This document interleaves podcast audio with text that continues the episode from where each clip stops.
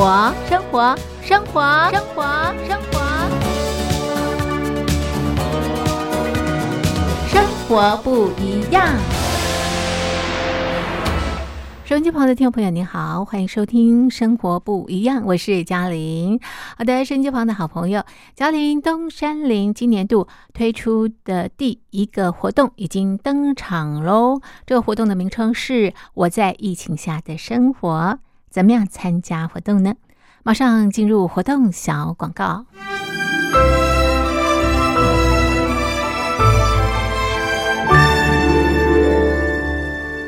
我在疫情下的生活。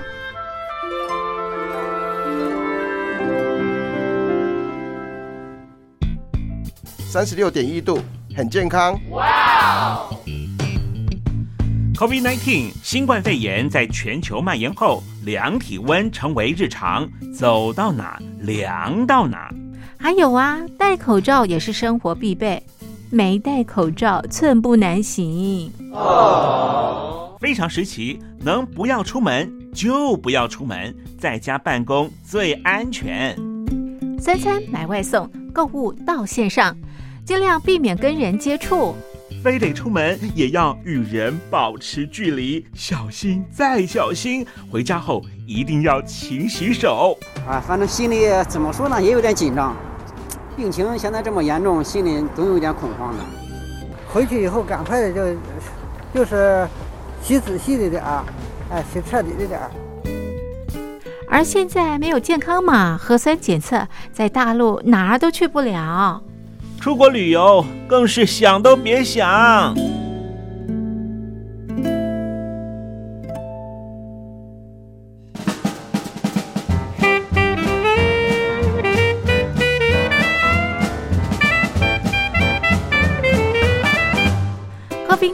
新冠肺炎发展至今，你我的社交方式、饮食习惯、娱乐形态、工作模式都产生变化。你的生活因为 COVID-19 新冠肺炎又有什么样的改变呢？马上写下来参加征文活动。我在疫情下的生活，就有机会得到短波收音机哦。活动从三月一日进行到五月三十一日。来信请寄台北邮政一七零零号信箱。台北邮政幺七零零号信箱，嘉陵东山零收。电子邮件请寄 lily 三二九 at ms 四五点 hi.net 点 net，l i l i 三二九 at ms 四五点 hi.net 点 net。我们期待您的来信。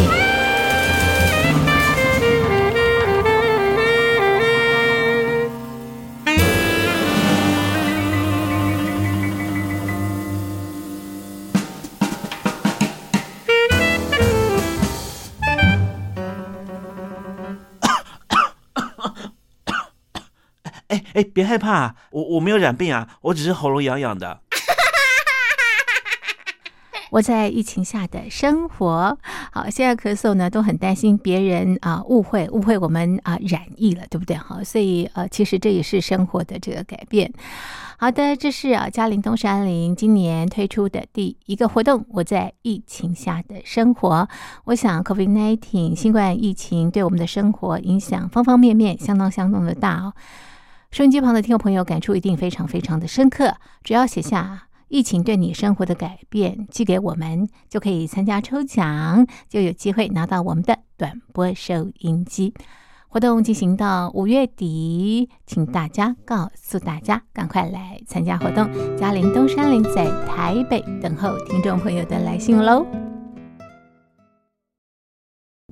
好的，朋友们，您现在收听的节目是《生活不一样》，我是李嘉玲。OK，那么今天是中华民国一百一十年西元二零二一年四月二十三号，星期五。今天在《生活不一样》节目当中，我们进行的单元是两岸新闻研究室。我们要关心啊，在中国大陆啊，那么这个新疆棉的事件，同时呢，也要关心啊，那么现在大陆的朋友疯狂的啊，这个炒热鞋子的这个价格。马上进入单元，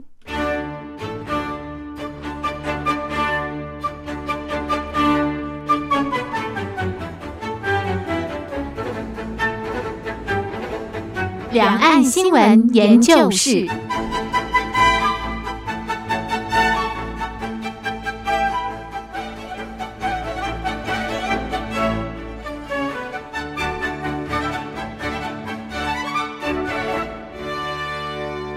收音机旁的听众朋友，您好，欢迎收听两岸新闻研究室单元。那么今天在单元当中，我们邀请到的来宾是台北海洋科技大学通识中心教授吴建中吴教授。吴教授，你好。主持人、各位听众朋友，大家好。好，那么今天在节目当中呢，首先呢，我们关心的是新疆棉的这个议题啊。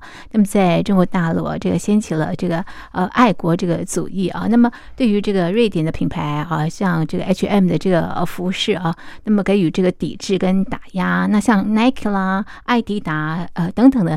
都是啊，不过呢，为什么在中国大陆会出现啊这一连串的这个呃动作呢？我想它是有个这个呃根源的啊。那么先请啊吴教授来跟我们谈谈是什么样的这个原因啊？是，我想这个呃，近期大家对于新疆的人权的关注是非常呃普遍的。是，那特别是我们看到在今年两会的时候，王毅外长嗯特别呃就有提到，就是中国有四个底线。嗯，好，哪四个底线呢？就是台湾、香港、新疆、西藏这四个底线是西方不能碰的，是也不。不可以碰。对，那呃，对中共来讲，这是内政的问题。嗯嗯可是呃，对国际社会来讲的话，除了内政的问题之外，还有一个普世的价值，叫做人权。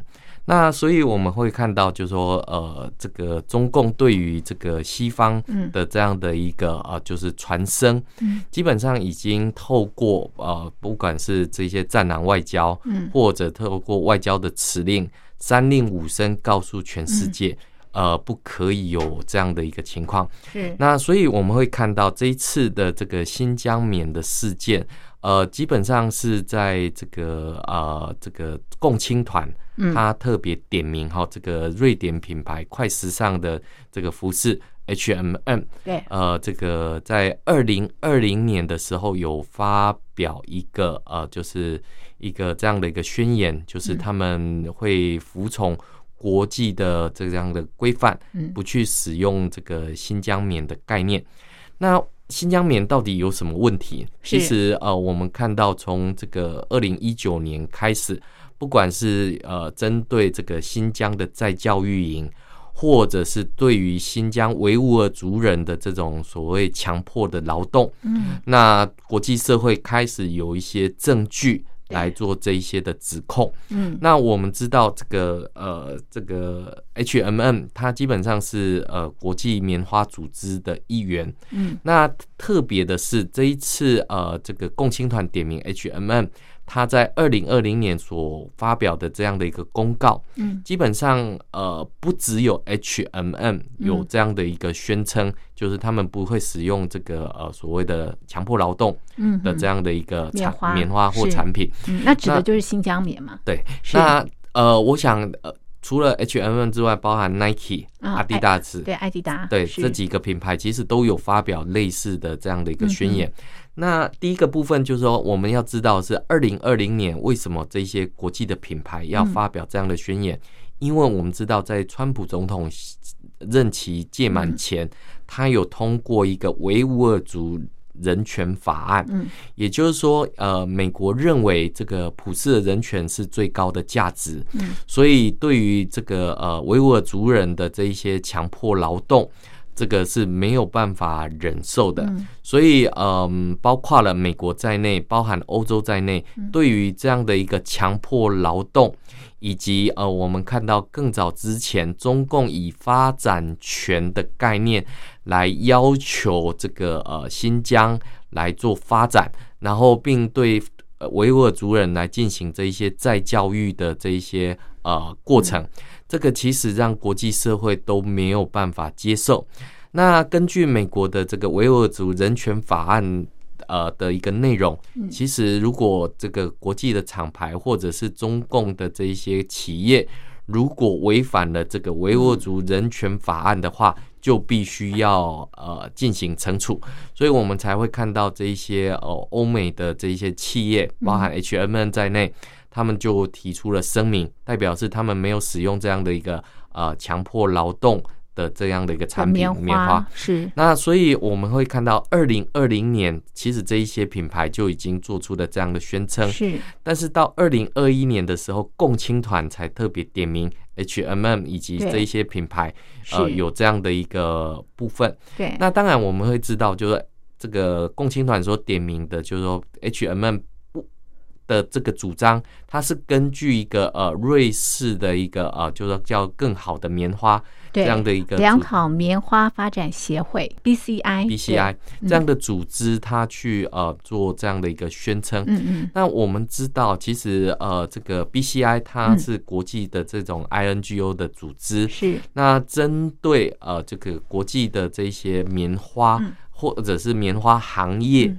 它有这种所谓的制定标准的对权利，是。以及所有的会员必须要符呃这个符合这样的一个呃就是组织嗯。的这样的一个内容，嗯。它才能够呃就是以 BCI 的名义嗯。去做这样的一个宣称。嗯。这个就这个用来比喻，就是我们用咖啡来做比喻啊，比如说咖啡在过去里面，可能它是不是在雨林，它嗯。砍伐雨林之后，然后去种咖啡，这个其实对友友善环境是不行是的不行的。或者是他是不是剥削的劳工工的一嗯个情况，那所以我们会看到第一个部分就是这些 INGO 他会去进行他的调查、嗯。研究，以及每年都会出一份报告，对。就是说呃它的这个行业里面有哪些情况，然后也让消费者能够在购买的时候去做分辨，比如说。我喜欢这个呃，就是友善棉花的环境，对那我就嗯我宁愿付更高点的价钱，我去买这样的一个服饰。是。所以你会看到这样的 INGO 对于消费者，对于他标榜他的生活，嗯标榜他的这个价值，对。是很有影响力的。是。那我们看到 BCI 这个组织就在二零一九年开始，嗯。呃，其实它对于就是说新疆呃的的这个棉花，开始在他的报告里面就呈现了，就是有关包括了这个呃强迫劳动。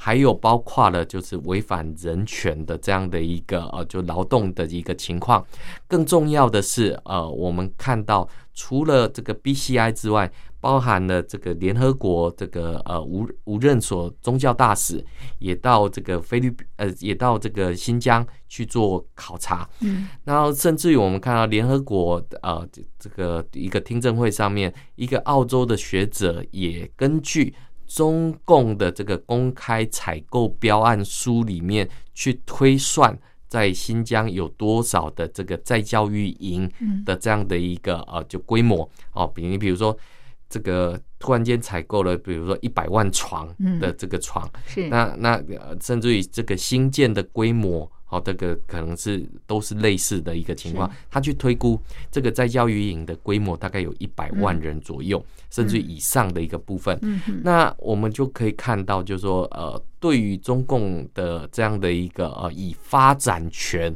来侵害人权的这样的一个做法，国际社会是没有办法接受的。是。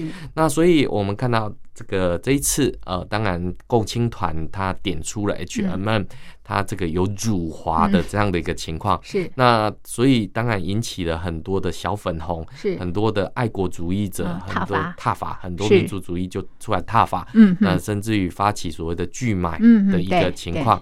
那我们也看到，就是说这样的一个拒买。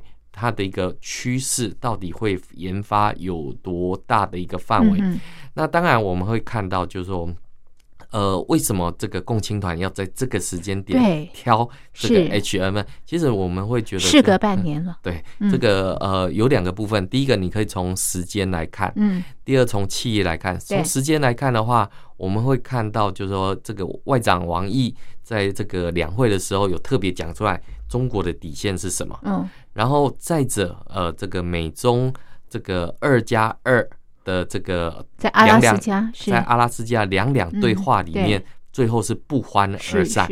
是那所以这个这个大陆的这个民族气氛嗯。很兴盛，那所以必须要找个这个出气来出气。是。那所以千挑万挑，你会看到第二嗯。个、就是我们看到他挑到是瑞典企业，嗯他还不敢去挑美国企业来做这样的一个呃惩罚嗯。或制裁。嗯哼那当然，我们就看到，就是说，呃，他去惩罚跟制裁这样的一个瑞典的企业。嗯。其实我们看到，其实更早之前，其实瑞典算是这个中国大陆在欧洲嗯第一个建交的国家。但是近年，因为瑞典人所标榜的这样的一个人权，还有对于这样的一个战狼外交的一个排斥，嗯其实两两国的关系是非常的紧张。嗯，那所以我们会看到第一个部分就是，呃，为什么挑瑞典？嗯其实为什么不是挑美国企业？嗯嗯这个就是一个很大的问题。嗯但这个问题背后其实就衍生出，呃，我们看到这个国际学者也在开始在讨论，到底是。中共的这种所谓的吃饭砸锅论嗯比较严重，还是美国的长臂管辖权比较严重？嗯对中国人来讲，或对很多的呃这些大陆的民众来说，其实呃过去里面只要你辱华，好辱华，他就去制裁你的这些企业，嗯。或者是呃你的这些抵制你的购买，比如说像过去台湾很多艺人，台湾很多企业都很有经验啊。嗯。你比如说像在韩国发展的这个周子瑜，他只是挥着中华民国的国旗，是。就被这个被道歉。那我们看到像八十五度 C 啊，嗯包含这些这个呃一方的这个这个饮料店，其实嗯都曾经被中共的这种吃饭砸锅论给制裁。是他说他中共认为这个你在中国发展，是你不能吃中国人的饭又砸中国人的锅，所以这个是不可以的。但是你可以看到，就是说，呃，中共的这种所谓的制裁，对基本上就在他自己的范围之内。可是美国的这种所谓的长臂管辖权，哈、嗯。嗯我们这一次看到的是，呃，瑞典企业或者是一些国际品牌必须要符合国际的这种规则。嗯如果你违反了，比如说强迫劳动，对呃，使用这一些强迫劳动的这些公平贸易啊公平贸易啊是这些等等，美国是可以进行这一些制裁。嗯嗯那所以你才会看到这么多的国际品牌全部都跳出来嗯，这个嗯否认他们有使用新疆的棉花。嗯嗯所以另外一个部分，你比如说像美国的长臂管辖，包含了这个呃香港，嗯。香港的这个包含特首啊，嗯。这个这个港澳办啊这些的嗯。官员，是。美国一共制裁了二十四个。是。好，这你就看到就是嗯。这个连香港特首林郑月娥都出来哭，哭什么？他说国家给我的薪水，我现在都没有银行愿意来跟他做这样的一个往来是，所以他家摆满了很多的嗯这个嗯现金。是是。那很多中国网友就觉得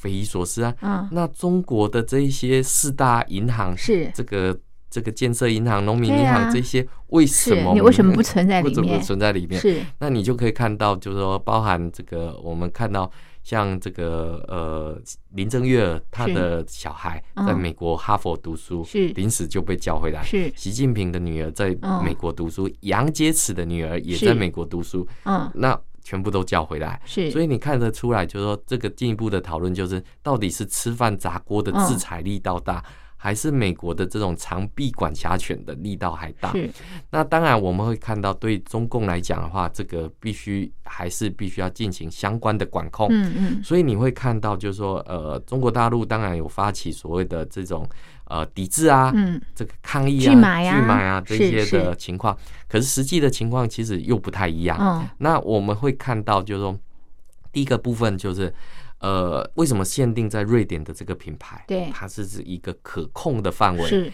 但是必须要让民情有办法有一个抒发的破口。是但是如果延伸的太大哦，这个就很麻烦。我们举之前的例子，之前日本把这个钓鱼台收归国有之后，哇，整个中国大陆的这个民情沸腾。嗯。那当时打砸抢嗯。这些日本的企业，对对啊，然后包含你连中国人开嗯。日本车都被这个打打破了这个呃嗯。这个车窗等等，那这个其实是非常严重的，而且也是对于这个国际上面的这种所谓的承诺上面来讲的话，是很因为国际企业到中国大陆去投资，嗯嗯中共政府是有义务要去保障这一些嗯嗯这些国际企业的这样的一个投资的一个呃这个权益，是。但是我们看到当一鼓动这样的一个权益之后，那就出现了一连串的效应。对，好，那那当然这一连串的效应里面，其实我们就可以看到，这个对中共来讲是一点帮助都没有。这个只是满足了中共这个外宣的过程里面。嗯嗯所以呃，我们会看到，就是说国际社会是处之淡然，但是我们必须要看到另外一个层次的部分，就是、呃，这些 INGO 重新开始恢复他的道德勇气，嗯以及我们看到这些国家开始呃重新。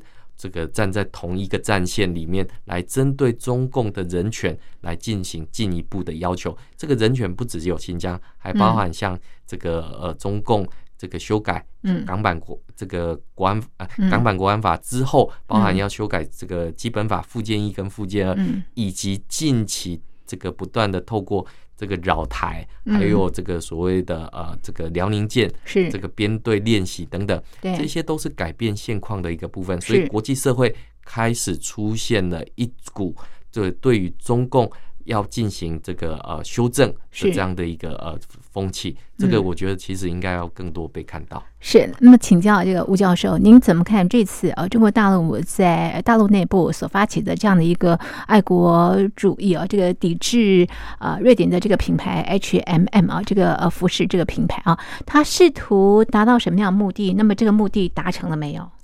是我我想还是从这个美中阿拉斯加二加二的这个会议来展开。嗯。那我们看到这个呃，在这一场会议，大概大家除了留下不欢而散的这个呃印象之外，是。另外留下了两个金句，好，或者是说一个金句，呃，一个金句就是呃，中国人不吃这一套啊，中国人不吃这一套。那另外一个就是呃，习近平所说的，可以平视可以平视世界。是，所以既然可以平视世界的时候，嗯那干嘛在卑躬屈膝？所以在面对建党百年的时候，嗯当然这个面对百年前的这种辛丑合约是的这种所谓的割地赔款，然后鸦片战争这样的耻辱啊。耻辱。嗯。那这种百年耻辱，其实在中共的论述里面，其实是一直是延续的。嗯。那所以我们会看到，就是说，第一个部分就是说，这有利于中共的这个大外宣的这个铺陈，以及大内宣的这样的一个思考。嗯。所以你会看到，就是说，呃，这两者之间其实是有一个延续的一个部分。那第二个部分，你可以看到中共还是在管制这样的一个呃爱国情操爆棚之后，嗯所带来的这一些影响。嗯因为毕竟这个如果燃烧的太大的话，我举个例子，比如说像这个最近大家在讨论。中共要办这个二零二一年的这个冬季奥运，是。那会不会国际社会要来抵制这样的一个冬季奥运的举声音的举办？那甚至于你看 Adidas、嗯。Nike 这些都是赞助嗯。这个奥运的的是。这样的一个嗯。赞助单位，嗯。你总不可能到时候奥运举办的时候，嗯。这些单位全部在中国大陆境内全部都打上马赛克，那到底还要看什么样的比赛？嗯嗯。那所以呃，这个有人讲哦，这个这个这反美这个是工作，这个亲美是事实，所以你会看到就是说，哎，这个这个这个在反美的这样的一个情潮里面，还是有人发大财。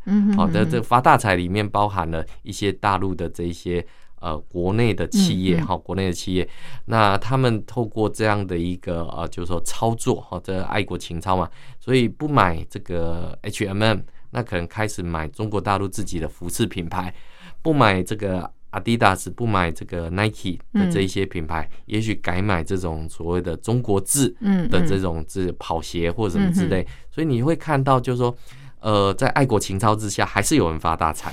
那所以呃，我们会看到就是说，呃。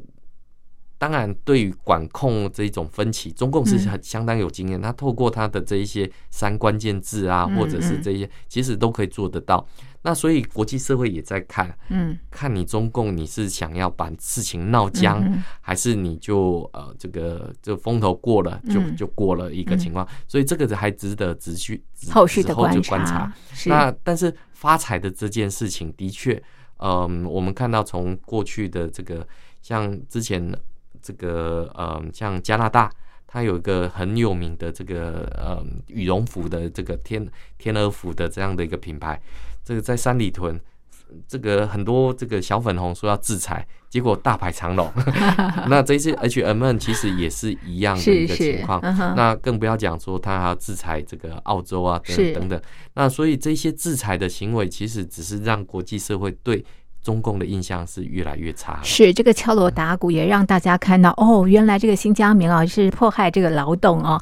好，那么待会我们要关心的是中国大陆继新疆棉之后呢，那么在炒鞋啊，这个这个鞋炒到这个天价，为什么呢？待会呢再进行相关的这个探讨。一首歌曲之后马上回来。收音机旁的听众朋友，您好，欢迎收听《生活不一样》，我是嘉玲。我们进行的是两岸新闻研究室单元。今天在单元当中呢，邀请的来宾是台北海洋科技大学通识中心教授吴建中吴教授。接下来呢，我们关心的是中国大陆的炒鞋。这个呃鞋子本来一千四百九十九元，炒到这个五万块哦，这是继新疆棉之后大陆的一个特殊的现象啊？为什么会炒鞋啊？是，我想物以稀为贵，这是资本主义社会里面很这个再正常不过的逻辑。但是呃，对于中共的这样的一个呃宣传系统来说的话，当然这一次是因为呃这个国际社会针对新疆棉的这样的一个事件，那中共发起了这样的一个以官方为主的一个抵制的一个行动，而这样的抵制行动里面，我们就看到了这个原本要买这个西方。的这一些呃，这些呃运动品牌，他们就改买所谓的国产国产的品牌。是那这种国产的品牌的这样的一个转移里面，当然过去里面大家比较少关注。嗯，那这一次当然我们会知道，其实在这个呃中共的这个呃很多平台里面，其实都有这种所谓的交换或者是购买的这样的一个平台。那其实从二零一八年之后，其实这样的平台已经有十几个之多。那刚好恰巧这一次，呃，这个呃，除了呃 Nike 之外，包括像 Adidas 这一次都有推出所谓的限量款或奥运纪念版的这个版本。那虽然有这样的一个抵制行动，那可是我们看到这个喜欢收藏这样的一个运动鞋品牌的这些玩家，还是努力的去抢购。这样的一个啊，就是稀缺的这样的一个嗯，这个运动鞋，所以这个就是造成两个现象。第一个，这个中共在反这个西方的这样的一个制裁，可是呃，还是有部分的这个大陆民众还是在抢购这样的一个鞋款。因为今天抢购完之后，我们举个最大家印象还深刻的例子，就是去年这个呃。美国 NBA 火箭队，嗯，他们就是因为声援香港的这样的一个五大诉求缺一不可，嗯，那所以有很多的大陆网友就开始抵制 NBA 的这个观看。那抵制 NBA 的观看里面包含这个呃火箭队要去做比赛，嗯，很多人就在网上好像就撕毁了票券，就不去现场这个观看这样的一个比赛，可是。这个记者就到现场去看，哇，还是人山人海，还是一票难求的一个情况。所以你可以看得出来，就是说，这个呃叫做反呃这个反美是工作，但是亲美还是一个日常的一个部分。那用中共的话来讲，叫口嫌体正直。哦，这个呃对于这样的一个西方品牌还是比较有信心的。嗯，但是也有另外一部分，就是说过去里面呃在。这个做比较的时候，比如说像中国的品牌，像什么中国李宁啊，或者是安踏啊这几个运动品牌，其实是比较少被这个呃中国网友认为是一个就是说值得骄傲的一个品牌。但是我们看到在这一次这个所谓的西方又辱华之后，每次呃其实。大陆的听众如果听到这一段的节目的时候，其实只要辱华一开始的时候，其实就很多人发大财的时候。那怎么发大财？其实就是透过这种爱国心去进行这一些炒作，所以才会有主持人所提到的，就是哎，一双一双球鞋一千四百九十九，炒到五万块，炒到那么高天价的一个部分。是是。可以跳得特别高吗？还是飞得特别远？其实也没有，其实他卖的就是一个爱国、爱国心的一个一个部分，就是一种感觉，就是一种这个 这个这个吸吸引粉丝的一个部分。那我是觉得说，当然，呃，很现实的，就是说，呃，比如说这个接下来这个冬季奥运要举办，你你要使用的是。中国大陆自己的国产的鞋子，还是你要去禁止西方的运动员到中国境内来这个穿着这样的一个。是是，当然我们知道大陆的这个广电总局很厉害，它可以这个在在荧幕画面的时候把这一些品牌全部都打上马赛克。是，那对观众来讲，那这这到底要看什么？哦那这个其实我们就会看到，就是说，呃，对中共来讲的话，这个呃草鞋，嗯哼这，个是在包装在爱国主义，哦在包装在民族主义之下的一个新兴行业。是，所以啊，这个鞋子炒到这个天价，最终的目的呢，就是激发我们大陆朋友的这个爱国心，对不对啊？但是呢，又要在这个可控的这个范围，不能一发不可收拾啊。好，不过这个中国大陆好像常用这个爱国主义来进行某些的这个目的啊。对其实我们会看到，就是说这个呃，对中共来讲，这个还是所谓的吃饭砸锅论啊。嗯，但是呃，对我来说的话，其实我们必须要去看到这个新疆棉引发的事件里面，其中有一个比较少被人家讨论到的，嗯。就是在二零一七年、二零一八年的时候，中共有呃针对境外的 NGO 设定了一个叫境外 NGO 法，也就是说，这个境外 NGO 法在中国大陆，第一要有挂靠单位，嗯。第二，你的资金还有你的这些调查报告必须要经过共产党的同意。那我们看到这个 BCI 这个组织在二零一九年它的报告啊，现在已经四零四了，就在网页上面找不到。嗯。他在这个二零一九年的时候就有提到，他要进入这个新疆去针对棉花行业来进行调查的时候，过去跟新疆建设兵团是有一定的默契，但是二零一九年遭到了这个阻碍。嗯。但是这这个部分已经这么，嗯，那我们看到 BCI 在这个上海的这个呃分组织嗯。的这个代表有出来，就是说明说嗯他们没有缴交一份这样的一个报告嗯。给国这个 BCI 的总部。嗯。好，那那这个地方你就可以看到两个部分。嗯第一个，中共透过这个 BCI 的分部用来指控这种这个呃总部的一个部分，但是更重要的，你必须要去看到就是。境外 NGO 法通过之后，过去的这些境外 NGO，其实它在国际社会各个地方嗯。都可以负起一定的功能，比如说监督环保、监督这个劳动人权等等。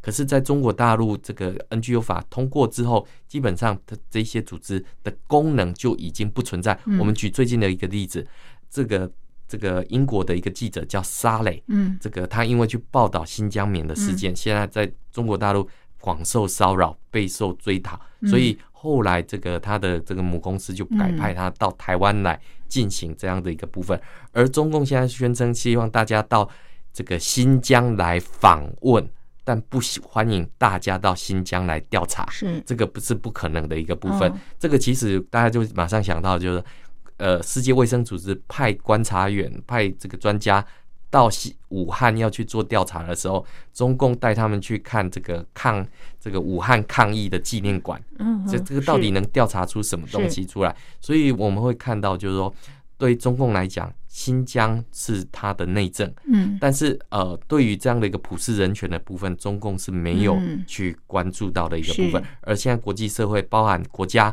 包含这些 INGO 都开始嗯。重新去重视的时候，那中共应该要提出一套比较积极的一个说法出来，才能够让国际社会才能够接受。是，不过从这个新疆棉或者是中国大陆啊，这炒高呃鞋子的这个价钱的这两个事件来看，我只想说的是哦，这个民生消费可不可以不要那么的政治哈、OK，好，这是今天在节目当中呢和大家讨论的新闻，我们的讨论呢就进行到这里，非常谢谢吴教授，谢谢您。谢谢。